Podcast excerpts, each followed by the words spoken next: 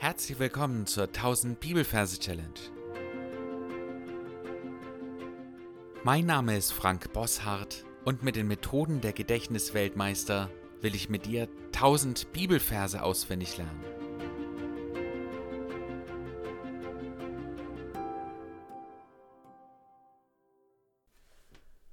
Heute ein wichtiger Vers für mich und wahrscheinlich auch für dich. Ich bin nämlich nicht immer so nett, wie ich gern sein möchte.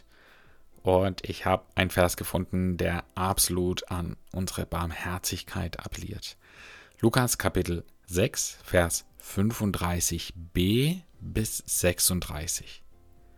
Er ist gütig gegen die Undankbaren und Bösen.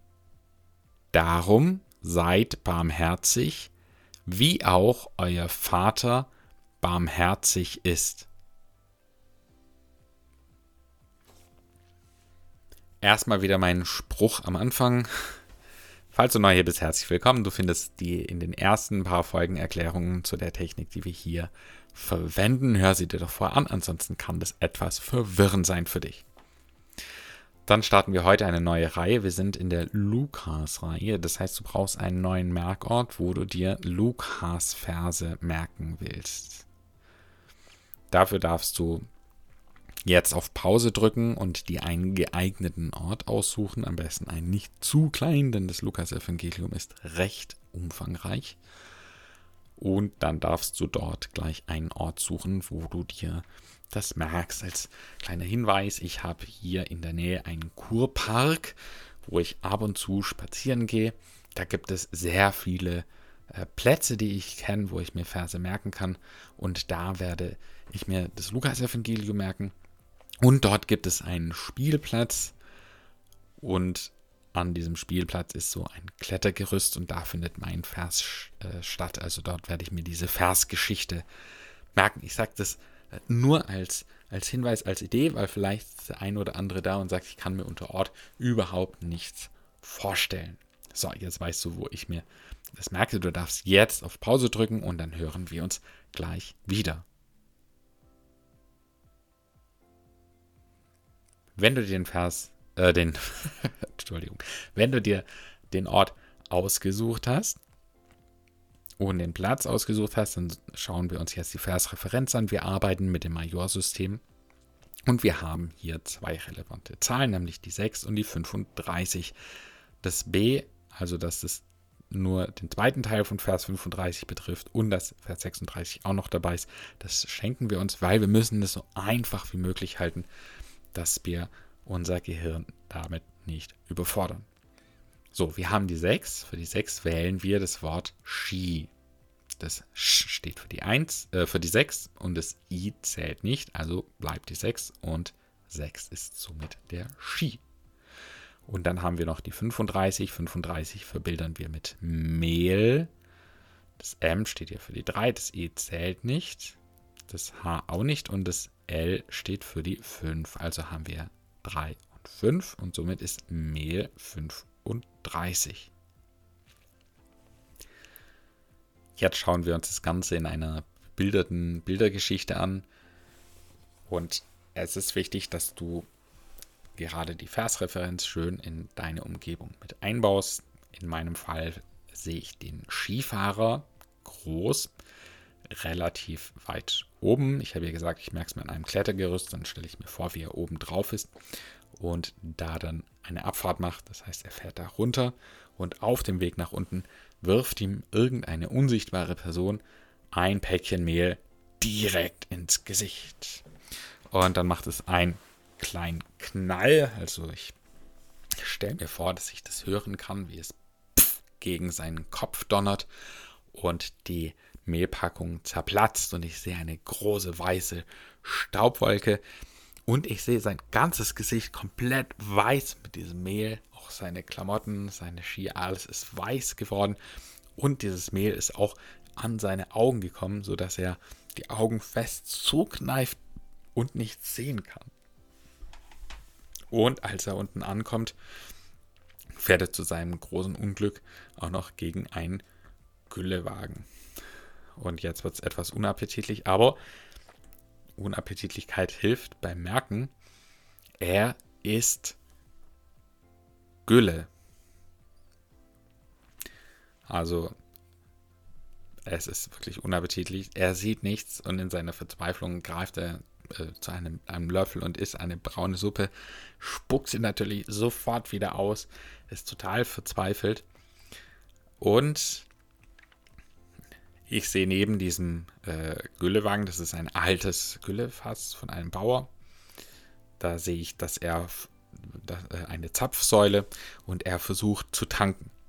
Aber es ist ein Anhänger, deswegen er ist Gülle gegen die Untankbaren. Ja, dieser Wagen ist völlig untankbar. Man kann nirgendwo Benzin reinfüllen oder Diesel. Er ist einfach untankbar. Und das merkt er auch. Ja, er kriegt diesen Zapfhahn da irgendwie nirgends rein. Und vorne sehe ich dann äh, wieder ein Hund angespannt ist. Unser Merkwort, äh, unser Bindewort äh, oder das Bindewort und ist jetzt hier. Er ist gütig gegen die Untankbaren und Bösen. Untankbar und Hund. Da stelle ich mir den Ranterplan von Lucky Luke vor. Er ist vorne eingespannt wie so ein Pferd und er schaut extrem böse. Er hat einen schwarzen Cowboy-Hut auf, eine schwarze Weste und er schaut extrem böse. Deswegen, wir haben hier den Untankbaren und den Bösen. Er ist so verzweifelt, er greift zu einer Flasche rum. Das ist unser nächstes Wort. Darum, darum seid barmherzig, wie auch euer Vater barmherzig ist. Darum seid barmherzig. Und wir schauen uns den Skifahrer an. Wir sehen, wie an seiner Brust ein Plastikherz rauskommt. Dieses Plastikherz ist offensichtlich sehr klebrig. Wir sehen da eine Klebemasse drauf und er nimmt seinen Arm und klebt ihn gegen dieses Herz. Kriegt es nicht mehr weg. Das heißt, sein Arm ist an seinem Brustkorb, an diesem Herz befinde ich. Das ist eine Armherzigkeit. Arm und dieses Herz eine Einheit geworden. Wie auch euer Vater barmherzig ist. Jetzt stelle ich mir neben diesem Skifahrer meinen eigenen lieben Vater vor, und bei ihm ist dasselbe, dieses klebrige Herz. Und dann sehe ich, wie sein Arm da drauf geht und es auch sehr armherzig wird. Und damit sind wir am Ende von dieser Versgeschichte. Du darfst es dir gerne nochmal anhören, wenn du nicht alles verstanden hast. Nachvollziehen kann man das sowieso nicht. Aber es geht ja, wie gesagt, nur um die Bilder. Ein kleiner Hinweis vielleicht noch. Ich wurde es vor kurzem gefragt, versauen diese Bilder nicht mein Bibelvers? Und meine Erfahrung ist die, dass diese Bilder mit der Zeit verschwinden. Du musst es ja ein paar Mal wiederholen. Das heißt, wenn ein paar Wochen oder Monate ins Land gezogen sind, dann wirst du dich vielleicht noch an den Anfang erinnern, also an die ersten zwei, drei Wörter.